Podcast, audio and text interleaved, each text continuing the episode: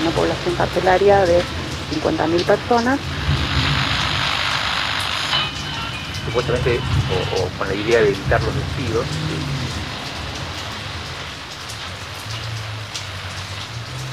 propuesta de reestructuración de, la deuda, los trabajadores en suspenso y las cacerolas de la ira. Crisis en el aire. Análisis político en movimiento. a la conversación.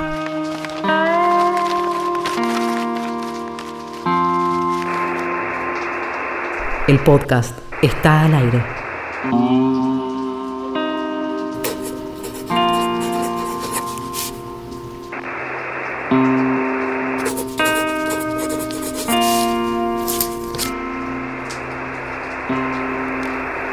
revistacrisis.com.ar.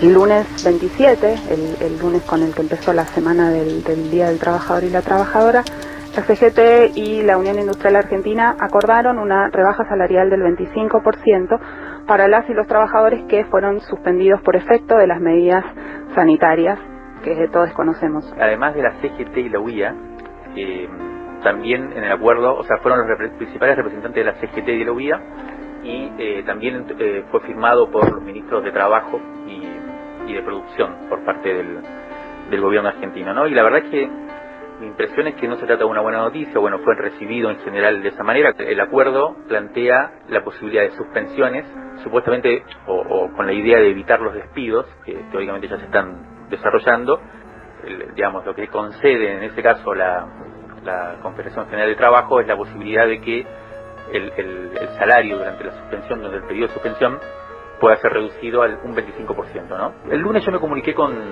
con Matías Cremonte, que es el presidente de la Asociación de Abogados Laboralistas, para, para preguntarle, él es amigo, seguidor de la revista, siempre, siempre discutimos con él eh, mucho de estos temas que tienen que ver con la clase trabajadora y, con la cuestión laboral.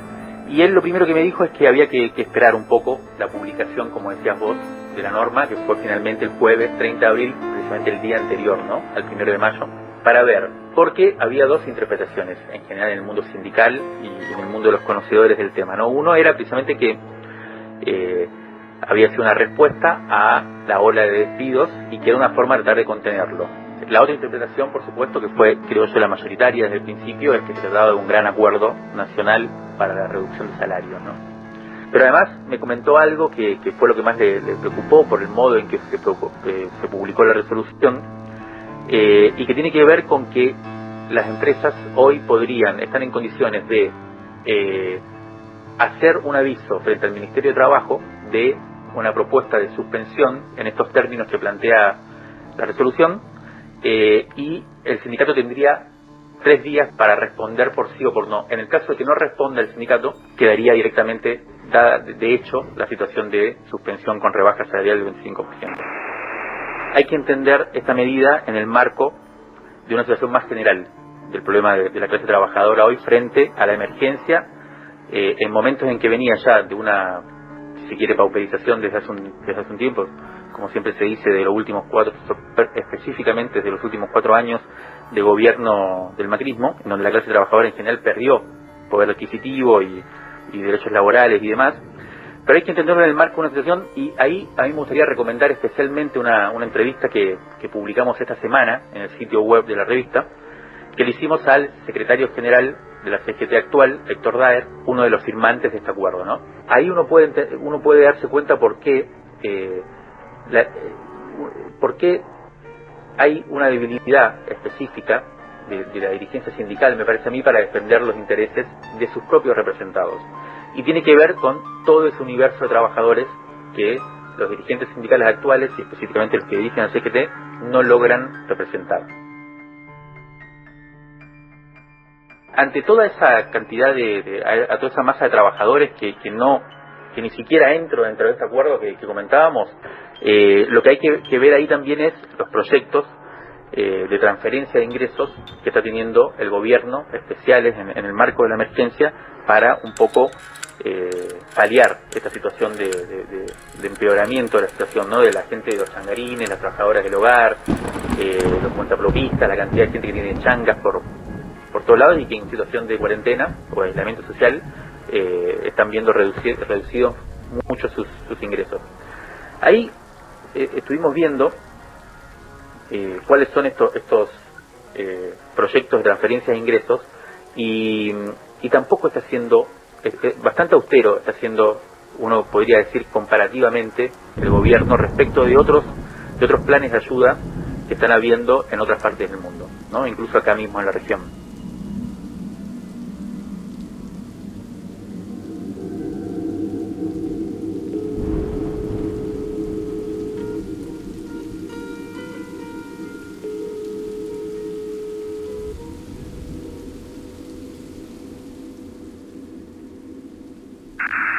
Paula Abal Medina, investigadora del mundo del trabajo, integrante del colectivo editorial Crisis y editora de La Nación Trabajadora. En general se estiman o se grafica la pérdida de puestos de trabajo a través de la disminución de el volumen de horas trabajadas. Y estos son datos a nivel mundial, ¿no? En el primer trimestre bajó un 4.5 en un trimestre eh, el total de horas trabajadas, 4.5%. Para el segundo trimestre, y han tenido que corregir la estimación porque la caída es más abrupta de lo esperada, se prevé un deterioro del 10.5% que equivale a 305 millones de empleos a tiempo completo.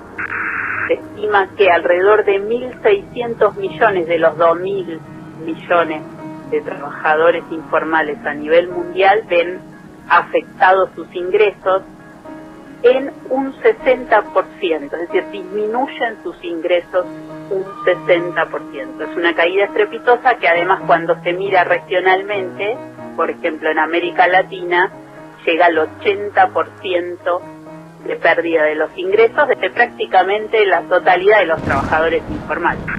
Y después un último dato, que yo apenas digo una cosa, pero está desagregado con más información, son la cantidad de empresas en crisis de cierre definitivo.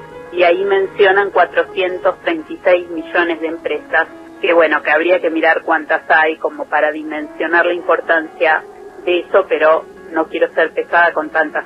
En definitiva, lo estruendoso, lo, lo, lo brutal de la pérdida de puestos de trabajo, de la pérdida de ingresos de trabajadores y el enorme riesgo de continuidad de millones y millones de empresas.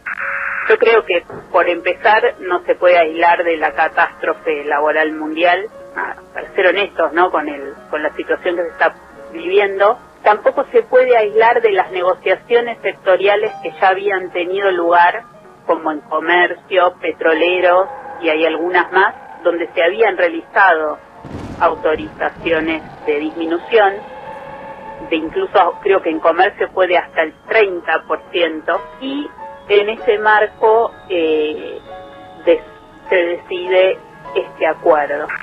Es muy complejo, pero también lo que me parece que muestra, para no decir eh, tales o cuales han este, resignado derechos únicamente, es un proceso de largo aliento, donde lo que nosotros vemos consolidado, y lo veíamos Mario en la entrevista, en las respuestas de Daer, es eh, un sindicalismo que eh, opera sobre la realidad de forma sectorial, son las negociaciones sectoriales, muy fragmentado y muy eh, limitado o restringido a cierto tironeo entre precios y salarios.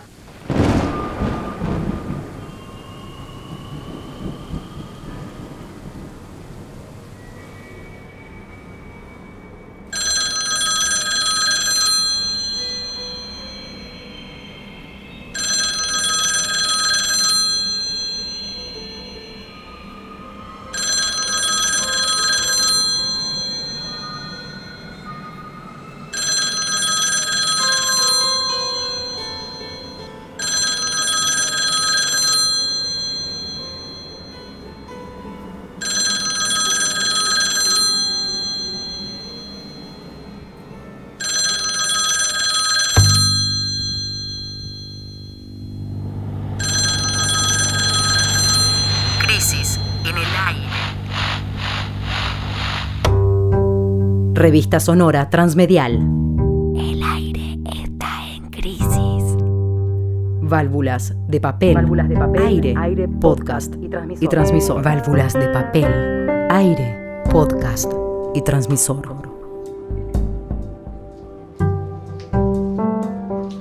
Crisis en el aire.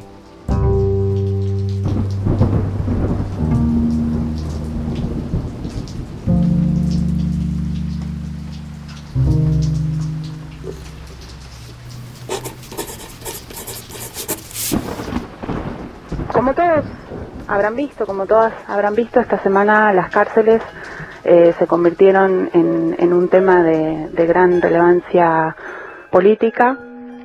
Eh, y, de algún modo eh, que nos preguntábamos, bueno, ¿cómo, cómo llegamos, cómo llegamos a, a- a esta situación, no? Eh, las cárceles, como, como otros, como otros temas de, de la vida social, llegaron a, a la, a la pandemia en una situación de, de colapso.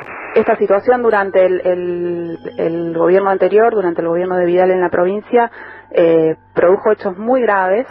Eh, 17 personas murieron en comisarías que se prendieron fuego durante la gestión de Vidal.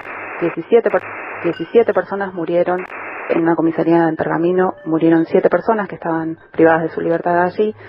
En Echeverría, en 2018, otras 10 personas que estaban privadas de la libertad eh, fallecieron en un incendio y esas personas estaban detenidas en esos lugares porque en las cárceles no había espacio. Ese es el estado en el que en el que se en el que llegan las cárceles en todo el país a, a la situación de, de la pandemia que eh, nos pone frente a la decisión de tomar medidas de cuidado para las personas que están privadas de la libertad y también para las personas que no están privadas de la libertad, porque como todos ya hemos aprendido en estas semanas, eh, la enfermedad se expande de manera eh, veloz y las medidas de contención eh, son como muy necesarias. Lo que pasó entonces es que se empezaron a, a- pensar cuáles eran las medidas para eh, reducir la sobrepoblación y el hacinamiento en las cárceles eh, y asociadas a la contención a la contención de, de la enfermedad. De este modo, por ejemplo, en, en la cárcel de, de Devoto, que es la que todos vimos en los medios y la que de alguna manera comenzó eh, la- a instalar eh, el tema mediáticamente, eh, decía, del, del- sistema penitenciario federal, del que forma parte la cárcel de Devoto, egresaron 300 personas en decisiones relacionadas con eh, desalojar las cárceles como medida sanitaria. Eh, lo que ocurrió fue que, bueno, eso llegó a los medios, como vimos, eh, de una manera de una manera como que fue construyendo eh, una crítica social muy fuerte a esas decisiones eh, y donde bueno eso se terminó construyendo como uno de los como como una articulación de un tema para eh, de oposición al gobierno nacional no Una vez que comenzó el aislamiento social obligatorio y la situación de la pandemia, hubo también toda una situación compleja en, la- en las cárceles porque lo primero que se decidió desde el sistema penitenciario, que es eh, los diferentes sistemas penitenciarios, en acuerdo con los propios detenidos y presos y presas, es eh, suspender todo tipo de visitas. O sea que ya desde el, inicio de la, de la emergencia sanitaria empezó a haber un aislamiento fuerte en las cárceles, con lo que todo eso significa de complejización también de la situación. Al no haber visita no hay un montón de, de- de cuestiones que le llevan los familiares a los presos y demás. Y se empezó a discutir ya en ese, en ese contexto una situación que no tenía, no tenía eh, contención, digamos.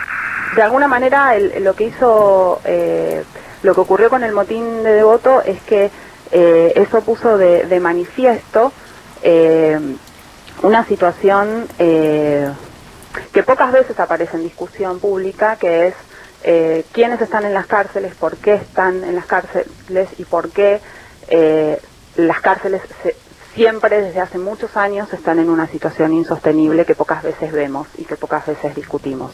Por ejemplo, eh, de las personas que egresaron del sistema penitenciario federal eh, con, por, por decisiones relacionadas con, la pandemia fueron alrededor de 300 personas, 320, dijo la ministra Marcela Lozardo como, como, como dato.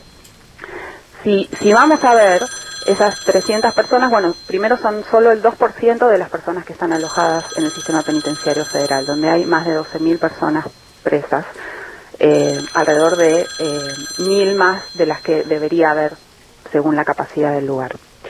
Pero si vamos a ver qué delitos cometieron esas personas que salieron en estos días, podemos ver que 7 de cada 10 de las personas que salieron estaban presas por infracciones a la ley de drogas. Una de cada 10 de esas personas estaba presa por eh, delitos contra la propiedad. Y luego hay otro 20%, dos de cada 10 personas de esas que estaban presas por delitos graves.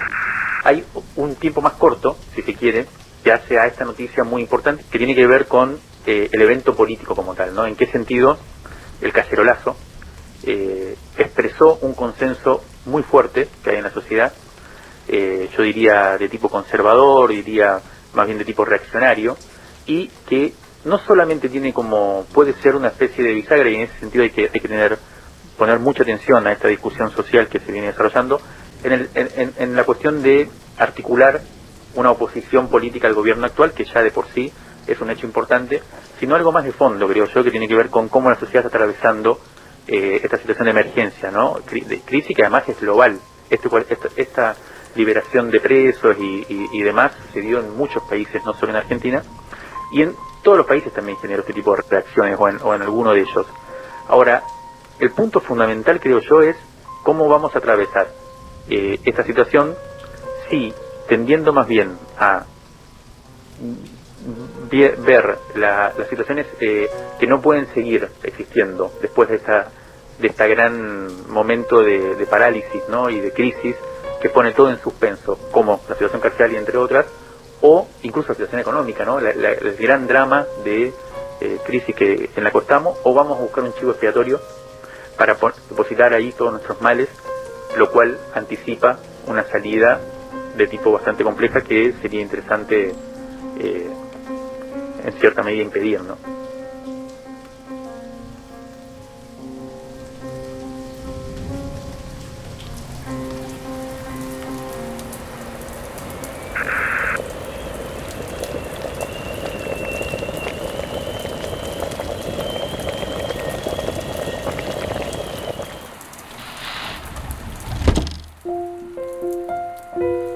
Crisis en el aire.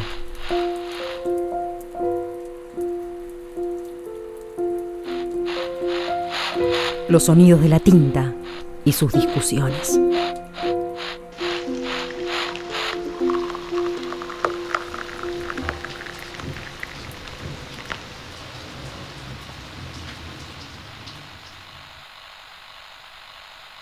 Y el tercer tema que, que del que vamos a, hablar hoy eh, es de algún modo el tema de, de la semana que viene, eh, que es qué pasa con, con los acreedores, si los acreedores nos bajan el pulgar o no nos bajan el pulgar.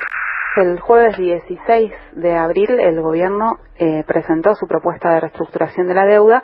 En aquel acto eh, que fue también, eh, además de una, el acto de presentación de la propuesta de reestructuración de, de la deuda, un, un, acto de fuerte contenido político, con, con una imagen eh, muy, muy fuerte en la Quinta de Olivos, donde el ministro Guzmán estaba sentado en la cabecera de la mesa junto a la vicepresidenta Cristina Fernández de Kirchner, Alberto Fernández el presidente y Sergio Massa.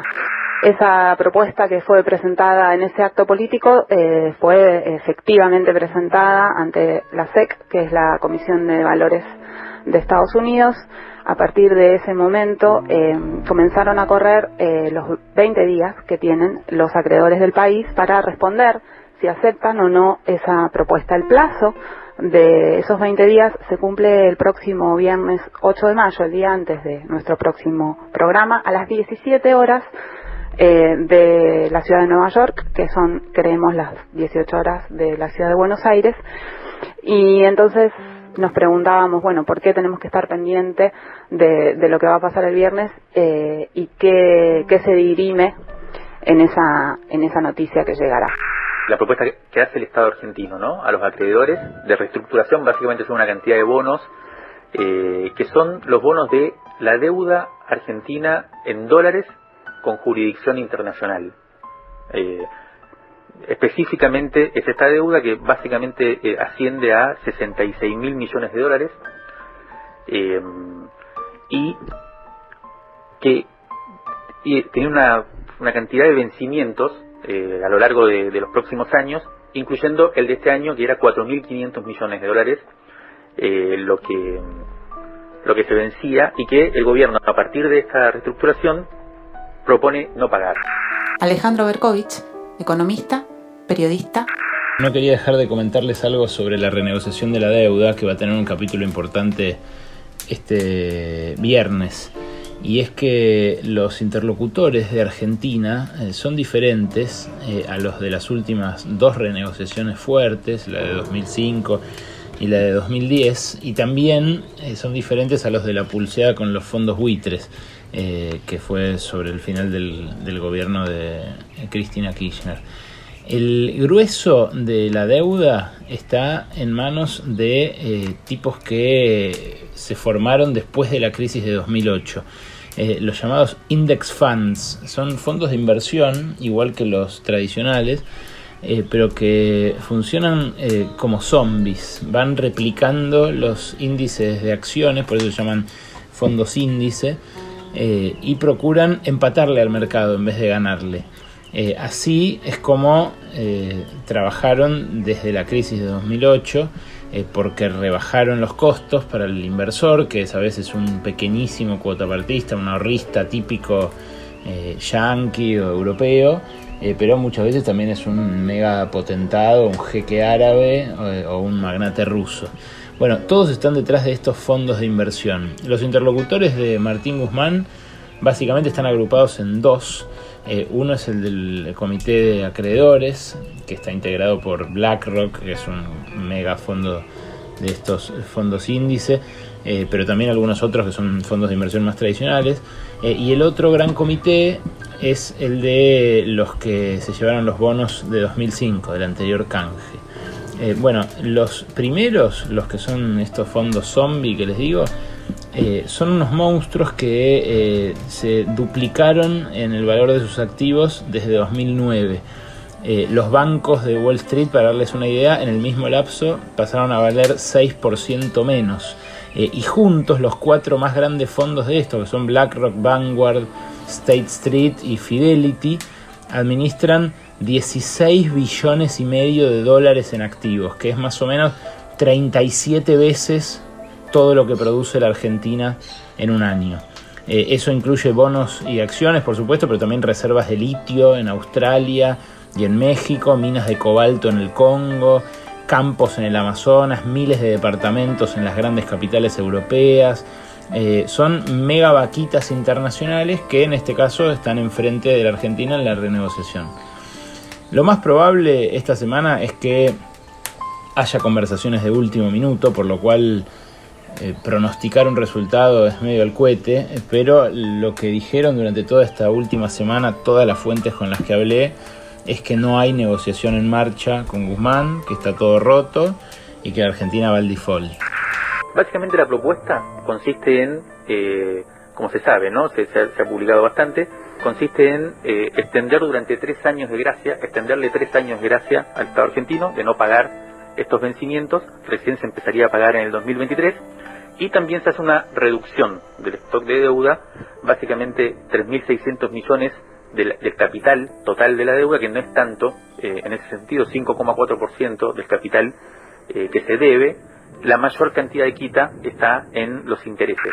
El, contexto principal o el elemento principal que, vuelve difícil de discernir si esto es una propuesta que puede ser aceptada o no es la situación actual de emergencia total a nivel global, eh, en la cual no solo la deuda argentina, que hasta este momento era una de las más complicadas, una de las más eh, cercanas al default, sino un montón de otras deudas soberanas de los estados y incluso se empieza a hablar de la posibilidad de un crack eh, importante en las grandes empresas a nivel global. O sea que la deuda ya deja de ser un problema solo argentino y de algunos otros dos o tres estados más y pasa a ser un problema eh, muy difícil de resolver, casi eh, sin solución, digamos, y, se prevé, incluso los organismos internacionales crédito empiezan a, hablar de condonaciones masivas de la deuda.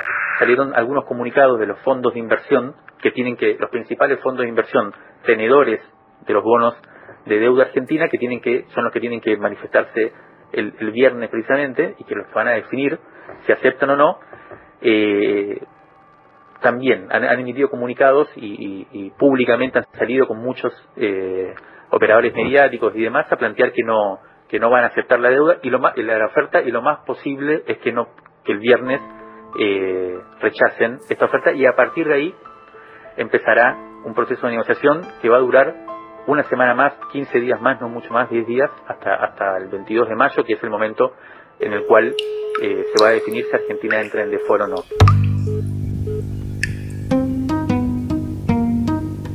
El aire, el aire está en, el aire está en crisis.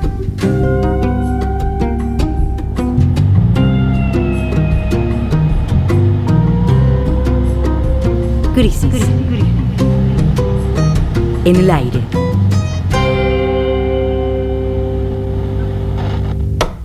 Había una imagen que me parecía sintetizaba bien las tres noticias que seleccionamos como relevantes de esta semana. Tiene que ver con la tapa del diario Clarín de hoy sábado, donde dice que el 82% de los argentinos, según una encuesta realizada por el propio medio eh, tras el cacerolazo, se opone a la liberación de presos por la pandemia de coronavirus. Eh, me parecía interesante vincularlo con un informe publicado durante esta semana también en los medios nacionales, eh, elaborado por el Centro de Economía Regional y Experimental de la UBA, donde dice que casi el misma, la misma cifra, en este caso el 80,8% de los hogares quedó endeudado durante la cuarentena. Me parecía interesante vincular los dos, los dos datos como signos de una mayoría social que está buscando cómo elaborar el dramático momento que vivimos y como índice de dos formas muy diferentes de tratarlo que seguramente se van a ir se van a ir mezclando a lo largo de, esto, de este tiempo. Por un lado, la búsqueda de un chivo expiatorio que encarne los males que vivimos y por otro lado el intento por encontrar o por modificar algunos aspectos más estructurales de la forma de vida que nos llevó hasta acá.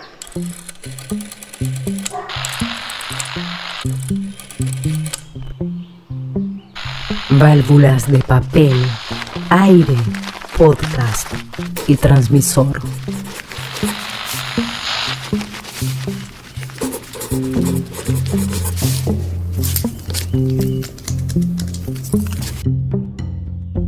Crisis en el aire.